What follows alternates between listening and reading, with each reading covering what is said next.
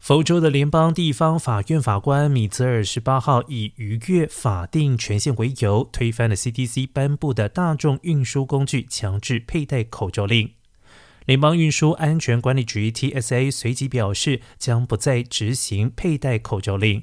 这让许多南加州的居民好奇，是否还需要在洛杉矶地区的机场佩戴口罩呢？洛杉矶国际机场发言人本周一表示。洛杉矶国际机场将遵循 TSA 的指引，这意味着将不会强制民众使用口罩。